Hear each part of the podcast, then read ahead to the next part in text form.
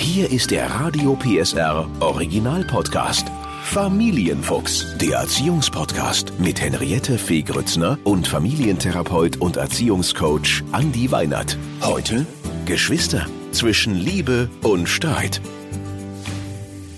Und wieder mit dabei der Andi. Hallo. Hallo. Andi, du hast nur ein Kind. Ja. Ich habe auch nur ein Kind. Und trotz, hm, schade.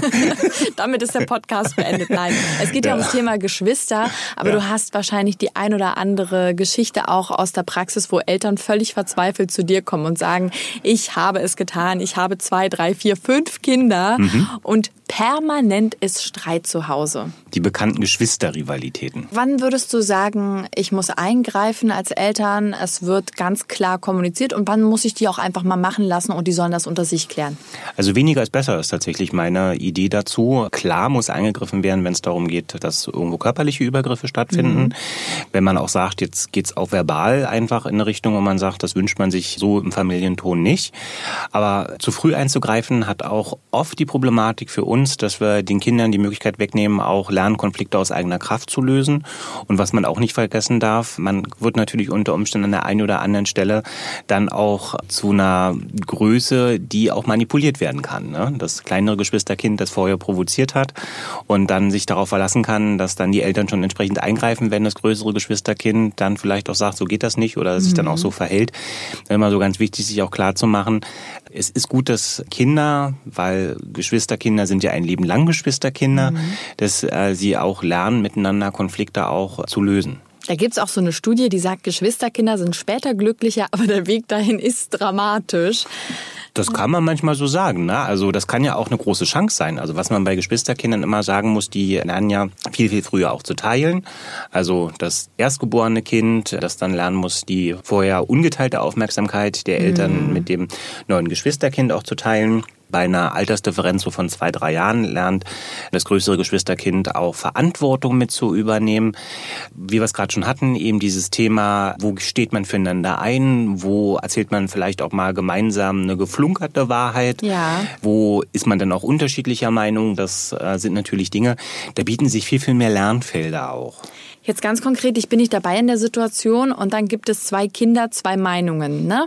Der hat angefangen, nein, der hat angefangen. Ich krieg das ja jetzt nicht wirklich raus, wer recht hat. Was mache ich in so einer Situation als Mama? Also bei deinem klassischen, der hat angefangen, der hat angefangen, ist ja auch die Frage, ist das wirklich wichtig jetzt zu wissen, wie ein Streit angefangen hat oder geht es nicht eher darum zu gucken, wie kommt man jetzt aus der Streitsituation wieder raus? Und das kann man ja als Eltern auch so sagen. Das ist natürlich so dieses Klassische, dass man dann sagt, na ja, na wer von euch beiden hat denn jetzt irgendwie angefangen? Aber darum geht's ja zum Schluss auch gar nicht. Wir wissen, Streits sind ja ganz häufig auch, und das passiert auch im Kindesalter schon so, dass sich das dann hochschaukelt und ab einem bestimmten Punkt fängt das dann an zu eskalieren. Manchmal macht man das ein bisschen mit Nachdruck, dass man dann die Eskalationsspirale antreibt. Manchmal macht man das mit ein bisschen weniger. Das tun die Kinder im Endeffekt auch schon. Grundsätzlich kann man durchaus, und äh, das ist auch eine Empfehlung, die ich gebe als Elternteil, sagen, ich erwarte von euch, das ist jetzt gerade was, das habt ihr miteinander zu klären, ich erwarte, dass ihr das in den nächsten Minuten miteinander geklärt bekommt. Ich gebe euch jetzt erstmal, je nachdem wie alt die Kinder sind, vier, fünf Minuten Zeit. Ne, und dann komme ich nochmal wieder und dann können wir nochmal gucken, wie weit ihr dann gekommen seid. Und wenn ihr nicht weitergekommen seid, dann können wir auch nochmal gemeinsam über Lösungen nachdenken. Stichwort, manchmal müssen wir auch die Bereitschaft haben, einfach einen Kompromiss auch einzugehen. Dieser Kompromiss muss aus meiner Sicht auch nicht immer so aussehen, dass das größere Geschwisterkind jetzt zur Konfliktlösung mehr geben muss als das kleinere Geschwisterkind. Wir alle kennen diesen geliebten Satz, der Klügere gibt nach. Ähm, Das ist was, was oft auch immer wieder noch in den Kinderzimmern so erzählt wird. Aber natürlich ist dann die Antwort darauf, dass dann die Welt ja von dumm regiert werden müsste, auch ein logischer, nachvollziehbarer Schritt dann. Das heißt also, es geht, glaube ich, immer viel mehr darum, wenn Geschwister miteinander in der Rivalität sind, auch zu sagen, es ist normal, es gehört dazu. Auch als Eltern zu verstehen, dass es nicht immer darum geht, jetzt zu entscheiden, welches der beiden Kinder jetzt mehr oder weniger stark in diesen Konflikt hineingegeben hat. Das kann man ganz oft auch gar nicht, sondern eher auch zu erklären, so eine Konfliktsituation bietet immer die Möglichkeit, dass man auch lernen kann, dass man die eine oder andere Lösung vielleicht nicht so mag. Also wir halten fest, wenn die Geschwister sich streiten, Streit auch zulassen, auch als Eltern aushalten, dass es dann auch mal ein bisschen lauter zu Hause wird und natürlich denen die Möglichkeit geben, selber zu zweit, zu dritt, zu viert eine Lösung zu finden und wenn nicht, dann gemeinsam einen Kompromiss zu finden. Genau. Und wenn ich noch einen kleinen Satz danach ja. sagen darf, auch bei dem Thema, wie, wie streitet man richtig, auch selber seine Vorbildfunktion wieder ein Stück weit begreifen. Ne? Mhm. Also auch wir Eltern haben manchmal Dinge, wo wir uns nicht so einig sind und vielleicht ist man auch an dem einen oder Punkt, anderen Punkt mal so, dass man dann auch vor dem Kind anfängt, Meinungen miteinander auszutauschen. Da leben wir das vor, da leben wir Modelle vor, die unsere Kinder im ersten Schritt häufig nachahmen. Das heißt also, wenn ich selber die Tendenz habe, immer bei Kleinigkeiten sofort auf der Palme zu sein, dann ist es natürlich so, dass ich auch nicht von meinen Kindern dann erwarten darf, dass wenn die Konflikte haben, dass die jetzt zu ruhigen, sachlichen Diskussionen übergehen. Ach, Anni, da sind wir wieder beim Spiegel. Ne? Die ja. Kinder spiegeln uns. Ja, das stimmt. Natürlich machen die das nach, was die zu Hause dann auch sehen. Richtig. Bleiben wir doch beim Thema Geschwister. Große Gretchenfrage jetzt, der richtige Altersunterschied. Vielleicht hört ja jetzt jemand zu, der sagt, ach, eins habe ich schon, ein zweites geht auch noch. Du hast ja viele Familien bei dir und da haben ja die äh, Kinder die unterschiedlichsten Altersunterschiede. Was hm. ist der beste? Also meine Augen sind hier tatsächlich etwas aufgerissen, weil die Frage ist äh, ein bisschen schwer zu beantworten, weil natürlich ein Kinderwunsch von ganz verschiedenen Faktoren lebt. Da mag auch der Aspekt eine Rolle mitspielen, inwiefern macht das Sinn, auch das auch mit dem ersten Kind auch abzustimmen. Also das kann man ja an ganz pragmatischen Faktoren festmachen, dass man sagt, das ist günstig, wenn die Kinder so zwei Jahre auseinander sind, weil das in etwa entwicklungstechnisch so einer Ebene so entspricht, dass die Kinder sich also auch gut miteinander beschäftigen können.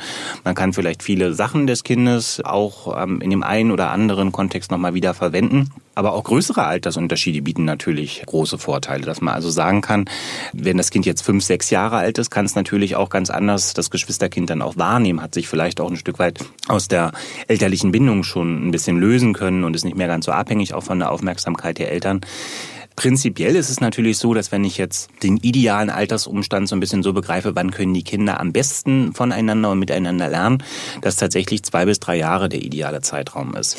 Aber jetzt muss ich noch mal ganz kurz fragen, ich habe dich nicht jetzt äh, richtig verstanden, dass du sagst, abstimmen mit dem, mit dem erstgeborenen Kind. Wenn ich jetzt noch ein Baby haben will, muss ich das nee. nicht mit dem Kind abstimmen. also das klang jetzt kurz so. Ja. Papa und Mama würden gerne noch ein Baby kriegen. Gibst du, deinen, nee, gibst nee, du deinen Segen? Das Kind? nee, also ähm, habe ich wirklich abstimmen mit dem Erstgeborenen gesagt? Ja, so Wie das Kind, das, das Kind kann sich dann abstimmen und gemeinsam mit den Eltern dann einfach auch ein Stück weit mit Dinge tragen, so meinte ich es. Ah, okay, ja, okay. Also ich meinte tatsächlich, dass man dann natürlich auch, also auch wieder, muss ja mal gucken, wie ich es ausdrücke, es geht jetzt nicht darum, dass das Kind jetzt die Funktion der Eltern übernehmen soll. Genau. Ja, sondern dass es eher so ist, dass natürlich, wenn das Kind jetzt fünf oder sechs ist und jetzt kommt ein Geschwisterkind noch mit dazu, das natürlich beim Wickeln schon helfen ah, kann, ah, okay. dass es Spielsachen mhm. mit zusammen wegräumen kann. Ja. Das heißt also, da kann natürlich das Kind auch ganz anders unterstützen. Das ist das, was ich meinte. Ja, ansonsten natürlich. Jeder wann wie er mag. Du denn, wann wir noch ein Kind machen dürfen? wann dürfen wir denn? Dürfen wir deine Sachen dann weitergeben? Wann dürfen wir den Klapperstorch nochmal anrufen? Genau. Wie sage ich denn meinem Kind am besten, dass ein Geschwisterchen unterwegs ist? Also ich würde tatsächlich erstmal ein Stück weit warten, bis dann auch die Schwangerschaft und die ersten körperlichen Veränderungen auch da sind, weil sich das Kind, das Ganze, wenn ich ihm das mitteile und vielleicht schon ein kleiner Bauch entstanden ist oder ich vielleicht schon die ersten Ultraschallbilder habe, sich das Kind das Ganze auch besser vorstellen kann, wenn ich das möchte. Grundsätzlich sollte man das in einem Moment tun, wo das Kind auch gerade für solche Themen vielleicht sowieso auch offen ist. Das heißt also nicht unbedingt jetzt in einer Streitsituation dann zu sagen, ach übrigens, was ich dir auch noch sagen wollte, ist, dass du jetzt bald noch ein Geschwisterkind bekommst, sondern dass man auch da eher in einem ruhigen, entspannten Zustand ist. Und was ich immer schön finde, ist, wenn man das tatsächlich als Eltern auch zusammen macht, weil mhm. ähm, sich natürlich die ein oder andere Frage je nach Alter auch ergeben kann. Bei den sehr kleinen Kindern ist das ja eher noch so diese Idee, dass das gar nicht so wichtig ist, wo so ein Kind herkommt, aber die Frage kann sich ja spätestens so ab sieben, acht tatsächlich stellen. Wie kommt denn das Kind überhaupt in den Bauch? Und da kann es dann tatsächlich auch von Vorteil sein, dass man dann vielleicht auch als beide Elternteile da ist und dass man gucken kann, ob man das vielleicht noch zum Anlass nimmt, ein paar andere Sachen zu erzählen. Im besten Fall freut sich das Kind ja dann aufs Geschwisterchen und will auch den Bauch anfassen mhm. und vielleicht auch schon ein bisschen Spielzeug mit aussuchen. Im schlechtesten Fall ist es ja so, dass es das gar nicht so toll findet, dass da jetzt jemand kommt, der ihm den Platz wegnimmt, gefühlt, ja. Mhm. Wie, wie gehe ich denn damit um? Ich denke, es ist ganz wichtig, dem Kind zu vermitteln, dass es, auch wenn jetzt ein neues Geschwisterkind noch mit dazukommt, dass man sagt, du kriegst trotzdem deine Zeit. Das kann man auch vorher schon ankündigen, dass man beispielsweise sagt, du, wir nehmen uns vor, einmal in der Woche gibt's ein oder zwei Stunden Zeit nur für dich. Mama-Zeit oder Papa-Zeit. Dass man auch das Kind natürlich befragt, dass man dem Kind auch Lust macht auf das neue Geschwisterkind. Ne? Also wenn ich das Kind zum Beispiel involviere, sage, wir wollen für das Kind irgendwas kaufen, hast du Lust, irgendwas mitzubestimmen, was wir dem Kind kaufen? Dann entsteht das Gefühl auch bei dem Kind, dass es aktiv mit dabei sein darf und nicht so außen vor ist. Das ist, glaube ich, immer so ein Punkt, da kann es für die Kinder schwierig werden, wenn das Geschwisterkind jetzt so das Gefühl hat, ich bin da jetzt so ein bisschen außen vor und die Eltern machen irgendwas, die Mama ist ganz glücklich und der Papa fängt auch an, nochmal zu gucken, wo noch ein neues Bett herkommen kann. Und da kann man die Kinder ja aktiv mit involvieren und kann ja auch Lust machen auf das Geschwisterkind. Wir haben ein paar Namen. Was denkst du über die Namen des Kindes? Ne? So dass man, also wenn man das Kind aktiv mit involviert, ist, glaube ich, so, dann kann gar nicht so dieser Neid so entstehen. Und ganz viele Dinge passieren ja dann auch im Kopf. Wie wird das werden? Und wenn ich dem Kind einfach sage, pass auf, das Kind kommt, wenn der Schnee fällt oder es kommt, wenn wieder Sommer ist, dann kann sich das Kind darauf auch vorbereiten. Und wenn man beispielsweise dem Kind auch die Aufgabe gibt, im neu zu gestaltenden Kinderzimmer oder auch in einer Ecke, ähm, in einem bestehenden Kinderzimmer, selber aktiv mitzugestalten, wird man merken, dass dieser, diese Konkurrenzsituation gar nicht so groß wird. Weißt du, was mir gerade bei dem, was du gesagt hast, wirklich einfällt? Es ist ein ganz kleiner Tipp, aber der, den habe ich jetzt gerade rausgehört, nämlich exklusiv Zeit zu schaffen für eins der Kinder. Mhm. Dass ich eben sage, ich habe drei Kinder zum Beispiel, ne?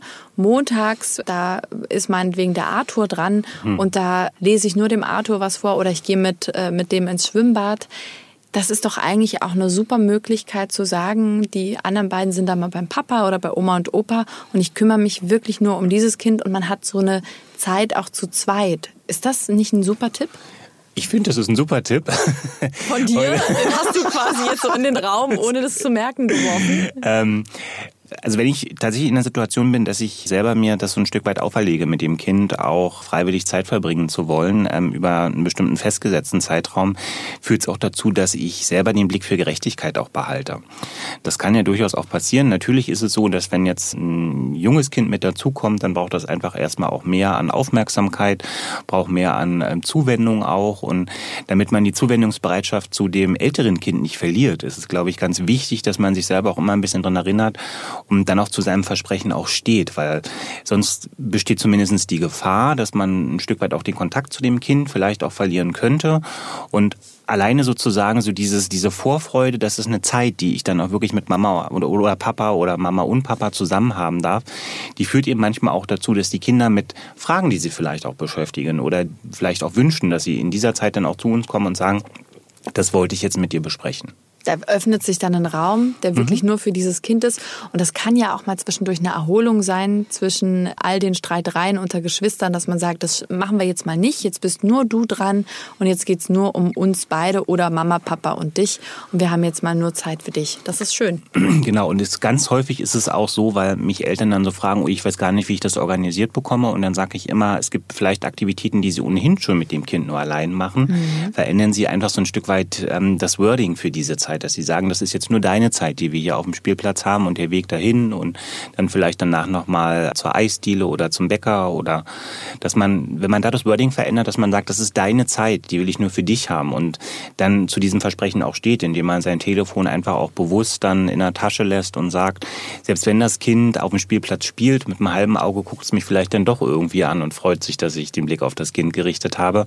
Das ist dann was, das trägt so ein Kind auch und gibt ihm auch das Gefühl, weiterhin genauso ein fester Bestandteil der Familie zu sein, als bevor das neue Geschwisterkind geboren wurde. Jetzt bin ich fast ein bisschen traurig, dass ich nur eins habe. es wäre auch ein schönes Experiment, mehrere zu haben. Aber äh, es ist niemals zu spät. Es ist niemals zu spät. Wer weiß, was sich noch ergibt, nicht wahr? In diesem Sinne, danke, Andi. Gerne. Der Podcast rund um Familie, Eltern, Kinder und Erziehung mit Familientherapeut und Erziehungscoach Andi Weinert. Alle Folgen hören Sie in der Mehr PSR App und überall, wo es Podcasts gibt. Familienfuchs, ein Radio PSR Original Podcast. Moderation Henriette Fee Grützner. Eine Produktion von Regiocast, deutsches Radiounternehmen.